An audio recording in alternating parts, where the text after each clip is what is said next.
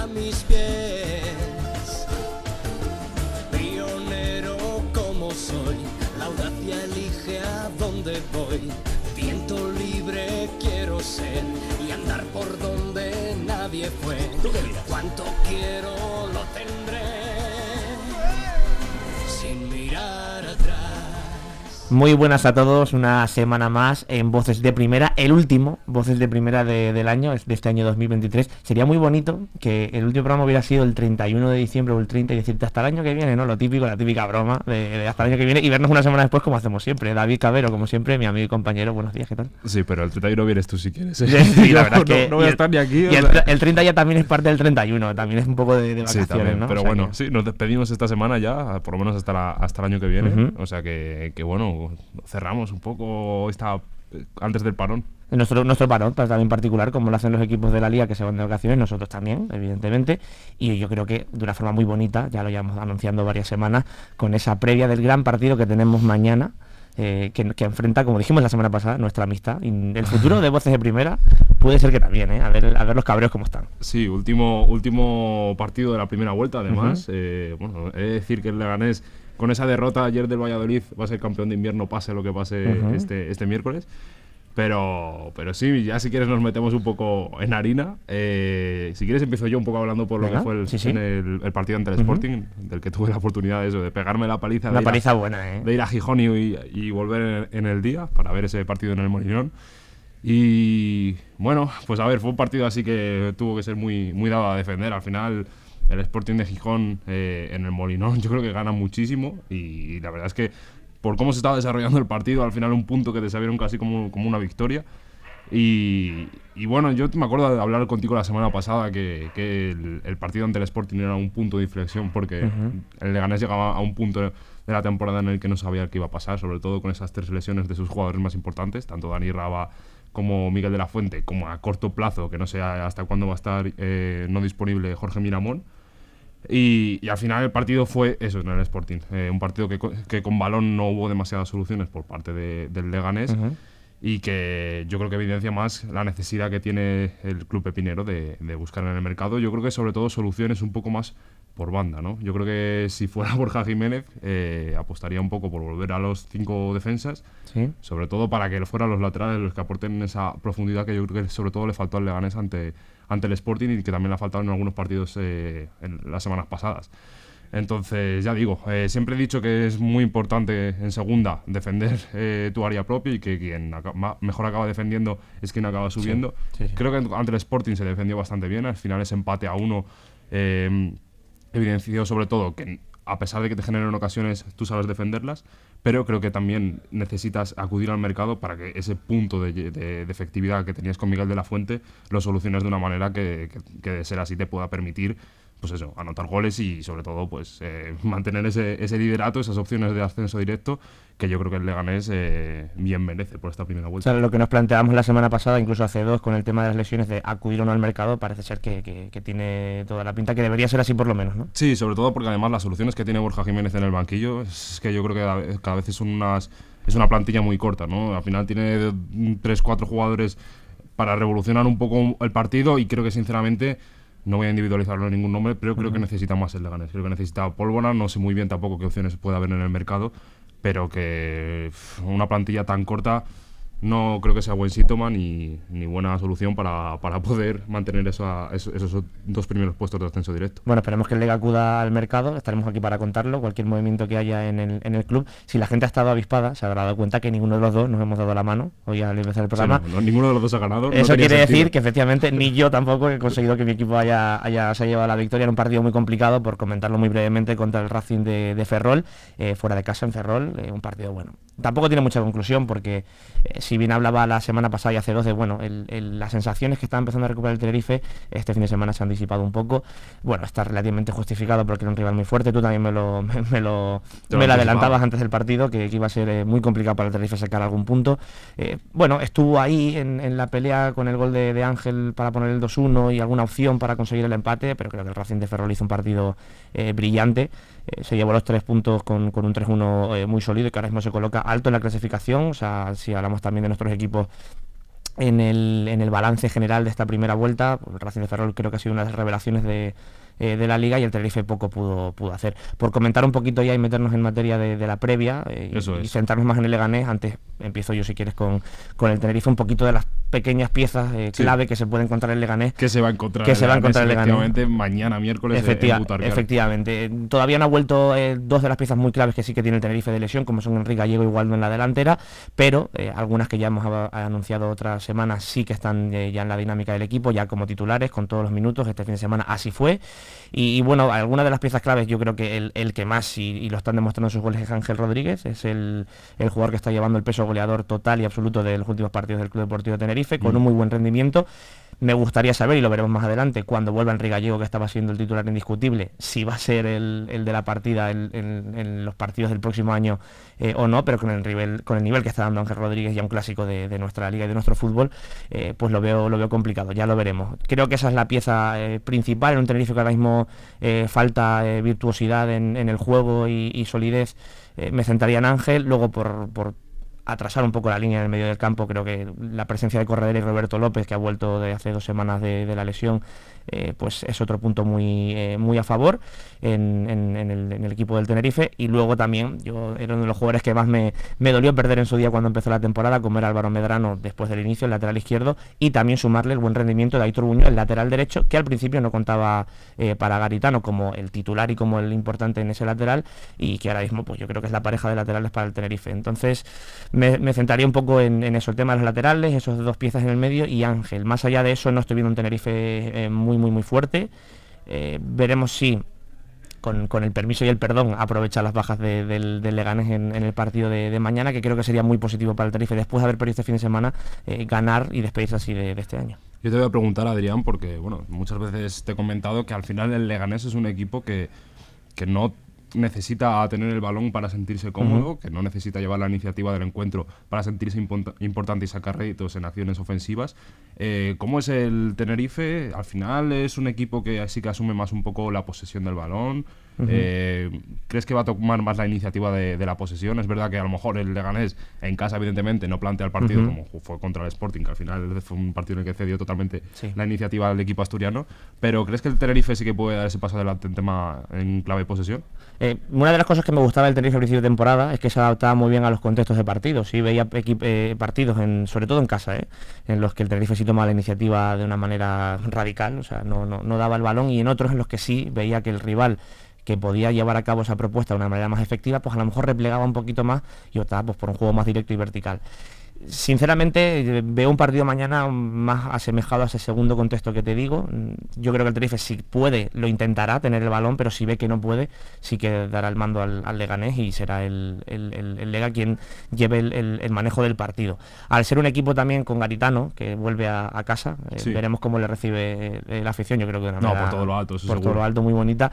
Eh, al ser Garitano el entrenador del Tenerife, yo creo que pues la, propuesta así general, que lo hemos comentado ya alguna vez, pues es de un equipo pues muy fuerte, eh, con mucha fortaleza defensiva, un equipo muy junto y que tampoco se caracteriza por tener el balón eh, a costa de, todo. Eh, entonces, yo sí que veo eh, mañana siendo el, campo del líder, aunque el Leganés no viene de la mejor manera, no deja de ser el primero de la clasificación y que en casa está obligado a ganar, sí que puedo intuir más un partido en el que el Tenerife si ve que no puede y no se la va a jugar mucho, entregará el balón al Leganés. Sí, por lo que comentas tú entonces veo que es más un escenario parecido al que fue eh, ante el Eldense hace un par de semanas en Butarque. Eh, ahí sí que el Leganés, sí que te digo que tomó muchísimo la posesión de, del balón en este caso con respecto a su rival y que sí que es verdad que se generaron muchas ocasiones, pero me acuerdo que te hablé yo de una falta de acierto por parte del conjunto pepinero. Y lo que te comentaba antes que yo echaba en falta ante el Sporting es que yo creo que en este momento sin Raba y sin Miguel de la Fuente, la gran parte de las acciones ofensivas del Leganés tienen que venir por banda, tienen que aprovechar el dominio aéreo que tiene en este caso Diego García, nuestro único punto ahora mismo referencia y yo creo que es quien tiene que tomar ese paso adelante en ausencia del delantero vallisoletano, de, de la Fuente. Y, yo creo que eso es lo que se puede esperar del Tenerife del Leganés, ¿no? Sobre todo, pues ya digo, verticalidad un poco por, por, banda, profundidad tanto de los laterales. Veremos si al final como yo apostaría, eh, Leganés volvería a los cinco defensas, pero, pero bueno, eh, desde luego no quiero tampoco obviar eso que has comentado tú, esa vuelta de Asier Garitano, que, que, bueno, eh, esperemos, eh, va a ser por todo lo alto, evidentemente, y que me duele que llegue tan pillado al partido que a lo mejor me la pierda, pero, pero bueno, oye, partido muy bonito. Bueno, la, la, segunda intentarás estar, ¿no? La segunda parte intentarás estar. Intentaremos a ver cómo llego de, de pillado, pero bueno. Veremos a ver qué tal. Bueno, dicho lo cual, a todo esto, el, el Leganés seguramente tendrá vertical por el centro, los laterales de Tenerife serán lo peor, o sea, aquí seguramente habremos hecho la gafada a, to, a, a todo, ¿eh? a todos por, los sistemas de, de, Borja y de, de, Garitano. Por supuesto. Y nada, pues eso, cerrar con lo que decía al principio, el Leganés es campeón de invierno, pase lo que pase el uh -huh. miércoles, y situación un poco para para reflexionar, para ver lo que, te, lo que te ha llevado ahí durante este invierno. No va a haber parón, o sea, va a haber parón hasta el 14 de enero, cuando el Leganés se enfrente a la Andorra, eh, equipo con el que empezó todo precisamente con una derrota de esta liga. Entonces, bueno, ya digo, un parón muy importante para el Leganés para reflexionar y para veremos si para acudir al mercado como yo apostaría. Bueno, creo que para el Tenerife un poco igual. Creo que siempre viene bien para algunos equipos y creo que el Lega y el Tenerife están en esa situación de que les viene muy bien este parón para, para oxigenarse un poco, para reflexionar, como tú dices, y plantearse un poco el futuro, porque queda toda la segunda vuelta y queda todo, todo por decidir. Así que nada, estaremos pendientes de, de ese partido. No podremos comentarlo porque no tendremos programa la semana que viene, pero entre nosotros sí. Así que bueno, ya verán cómo, cómo, cómo, cómo sigue nuestra relación. De, ya verán cómo dejamos de ser amigos esta vez. como de repente acabamos de hacer primera sin, sin, sin, ninguna razón, ¿no? Así que nada, vamos a pasar si quieres a, a esta segunda parte. A algo que dejamos pendiente la semana pasada y anunciamos que íbamos a seguir, que es un poco ese, bueno, draft, ¿no? Un poco Sí, el All Star, ¿no? El All Star que, que, lo llamé sí. yo la, la, semana pasada, que al uh -huh. final no hacíamos otra cosa que recopilar un poco los, las grandes individualidades, las voces de primera sí, de, que estaban siendo en esta liga, porque ya eh, pues estábamos hablando de segunda, que cerraba la primera vuelta, en primera estamos a punto, es verdad que queda un partido más en enero, si no me equivoco, y que era buen momento este último programa de antes de Navidad para, para hacer balance y para recoger algunos nombres que sin duda estaban siendo muy importantes de lo esta mejorcito liga, y muchos de ellos revelaciones sí. que hace un año no conocíamos sí. ni el nombre. Sí, sí, sí. Bueno, hablamos la semana pasada de porteros y defensas. Hoy vamos a hablar de, ya, de la chicha, de, de, de, lo que atrae más al espectador viendo un partido de fútbol, que es a partir del medio campo hacia arriba, medio centro y delanteros. Empezamos, si quieres, por medio centro. Nombres que, bueno, vamos a intentar no, no centrarnos muchísimo porque tenemos otra cosilla a ver si nos da tiempo de, poder hacer. Y nombres que, bueno, que son indiscutibles, que tampoco hay mucho debate, ¿eh? que decir. El primero, pues el que tenemos en la lista es Jude Bellingham.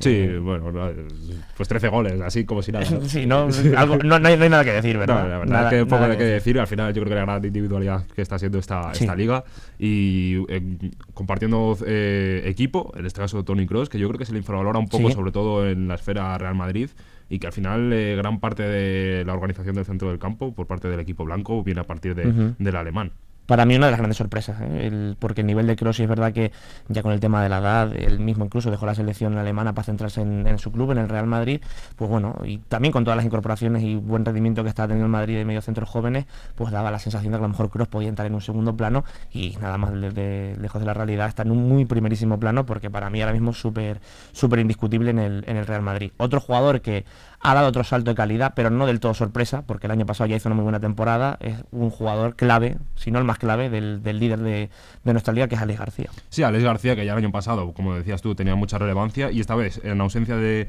Oriol Romeu, tras ese fichaje por el Fútbol Club Barcelona, yo creo que también ha dado ese paso adelante, tanto en tema de organización de ser el, el primer pase en salida de balón, como para luego ser también clave en último tercio. Hablamos también de uno de los grandes centrocampistas de la liga, que cada uno de nosotros incluirá en nuestro 11. Ya veremos si, si ahora el próximo, o el próximo día, pero importantísimo. Ya hemos tenido muchísimo espacio a través de los diferentes programas que, que hemos tenido estas uh -huh. semanas para hablar de él. No nos queremos tampoco extender mucho más. Y hablamos también de un compañero de equipo suyo, que es Ángel Herrera, un poco ahora mermado por la por las lesiones, pero sí. también muy importante las sí, sí, de, del Girona.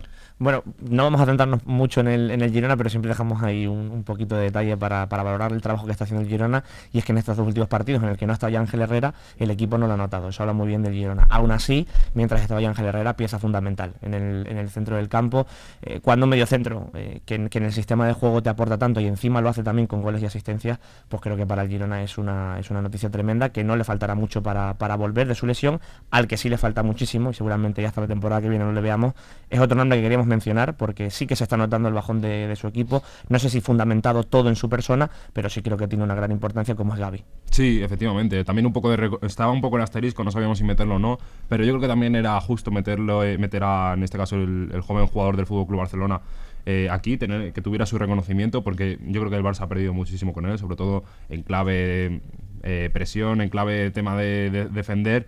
Yo creo que era un futbolista muy importante, siempre hablaba de él en su importancia tanto en la selección como en, el equipo culé y yo creo que merece estar en estas grandes individualidades de la liga por lo que estaba haciendo y sobre todo por lo que lo está echando en falta ahora mismo el equipo.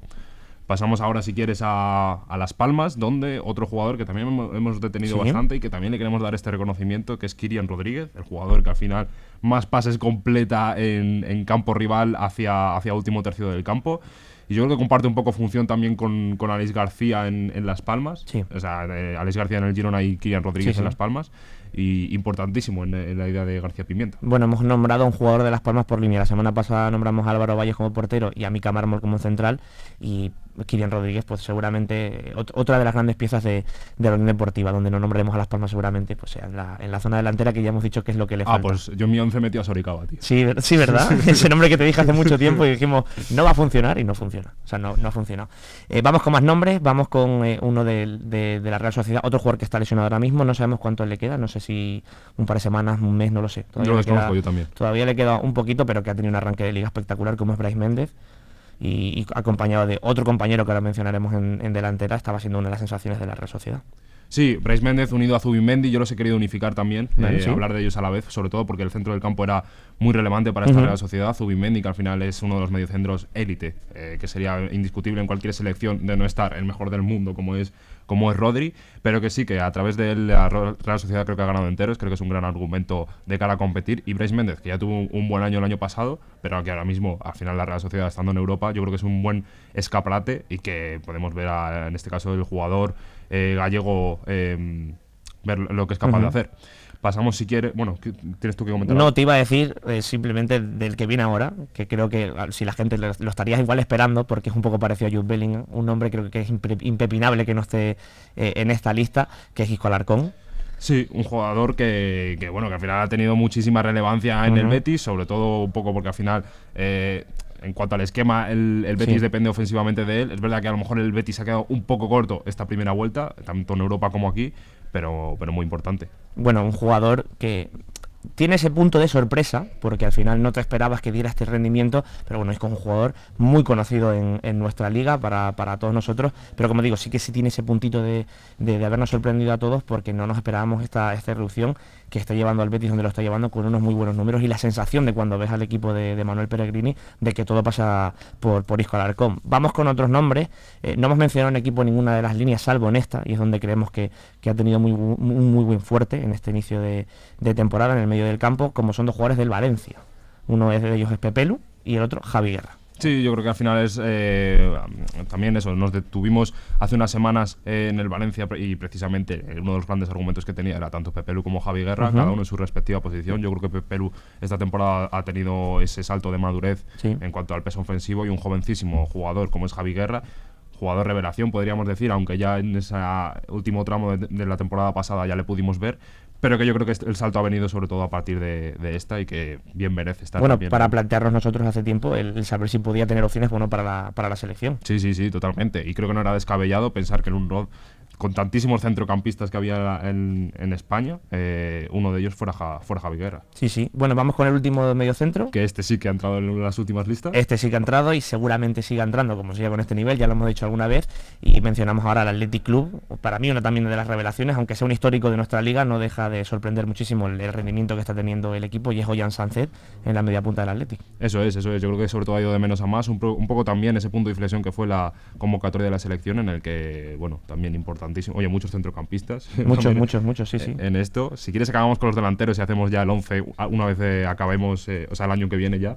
Sí, sí, sí, me parece bien, me parece bien. Porque queremos hacerlo con calma, ¿eh? Queremos hacerlo con calma. Eso es, queremos eso. Reflexionar también tenemos ese parón un poco para tal. Entonces, bueno, vamos a hacer la Bueno, además cuando hagamos el 11 eh, va a haber otra jornada más. Quién sabe si hay alguno que se pueda colar y, sustituir. Porque es verdad que ayer el partido pudo condicionar también un poquito con algún nombre. Pero bueno, vamos si quieres con los delanteros. Eso es verdad. Eh, no, cambiamos de equipo, no salimos de, del Athletic porque queremos hablar de los hermanos Williams. Tanto Nico Williams, eh, cinco asistencias, como Iñaki Williams, ocho goles. Y para mí, un jugador que ha, empezado, ha encontrado su punto de acierto que a lo mejor le ha faltado otras temporadas. Sí, bueno, una pena para el Athletic que Iñaki Williams se vaya a perder el próximo mes de enero por la Copa África eh, no lo hará Nico, Nico Williams, nacionalizado español y que sí estará en, a las órdenes de, Valverde. Para mí una de las grandes sorpresas para, para el Athletic Club, tanto la irrupción ya total y definitiva de Nico Williams como esa posición que ha encontrado Iñaki, donde creo que se encuentra súper cómodo y, son uno de los dos, grandes nombres del Athletic Club. Vamos con otros dos nombres de otro equipo que también han empezado eh, muy bien, uno que no sorprende nada, que es Antoine Griezmann, y el otro que sigue está empezando a tener buen rendimiento goleador,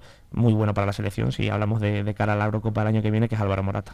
17 goles entre los dos, poco más que decir, eh, Griezmann 9 goles, que además creo que ha sido después de Bellingham la gran individualidad de la liga, y Morata que ha ido un poco de más a menos, creo que ahora sí que ha llegado un poco de valle en su rendimiento, pero que eh, sin duda alguna el primer tramo de la temporada de Morata era de nivel élite de Europa. Sí, sí, sí, sí. Ahora se verá que baja un poquito, pero, pero veremos cómo, cómo afronta el, inicio de año. Un delantero que, que ha empezado súper bien y creo que de tener muy valor, de tener mucho valor por el contexto en el que juega, en el equipo en el que juega, que es Borja Mayoral, que, que se baja, el típico delantero que se busca solo las castañas, ¿no? que saca las castañas del fuego y que con muy buenos números ha empezado muy bien la temporada. Sí, totalmente. Creo que el Getafe es un contexto al final que con poco tienes que hacer mucho y Mayoral, que también tiene un poco, o sea, lleva 10 goles, también potenciados por ser el, principal lanzador de penaltis, pero que sin duda alguna en tema de efectividad incluso ha llegado el debate de si Mayoral bien merece estar en la, en la selección.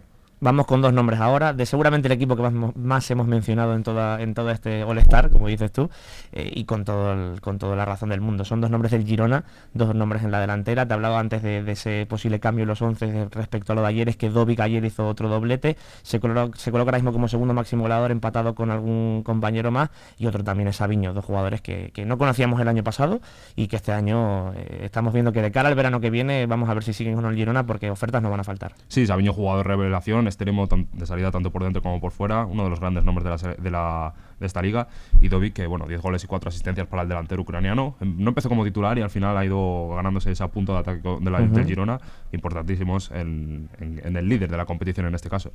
Hablamos de la Real Sociedad, en este caso Takefusa Cuba, que para mí ha ido de más a menos. ¿Cómo sí, lo ves tú? Sí, sí, bueno, en los últimos meses ha desaparecido, bueno, el último mes ha desaparecido eh, un poquito. Yo creo que también eh, seguramente la ausencia de Bryce no la ha beneficiado, que era un jugador con el que se complementaba muy bien y creo que se nutrían eh, mutuamente. Veremos si cuando vuelva Bryce vuelve ese buen rendimiento de Cubo y lo necesitará, porque la Real Sociedad no, olvidemos que está en Champions. Ya hablaremos de la Champions para la Real Sociedad, que ha tenido un duelo muy bonito que, estaremos pendientes en, febrero y marzo y necesita la Real Sociedad a Cubo, al Cubo que vimos a principio de temporada y que, tan buen rendimiento eh, estaba dejando. Vamos con otro nombre, también del Valencia. Aquí sí tenemos a un delantero eh, del Valencia, un poco parecido a Cubo, ¿no? Con esa frase de más a menos, porque es verdad que últimamente ha bajado un poco el rendimiento, pero que el inicio ha sido muy bueno de Hugo Duro. Sí, bueno, siete goles. Eh, al final también el peso ofensivo del Valencia creo que lo, creo que lo ha llevado él, por lo que también pues es otro delantero más que podríamos incluir en esa lista de posibles candidatos.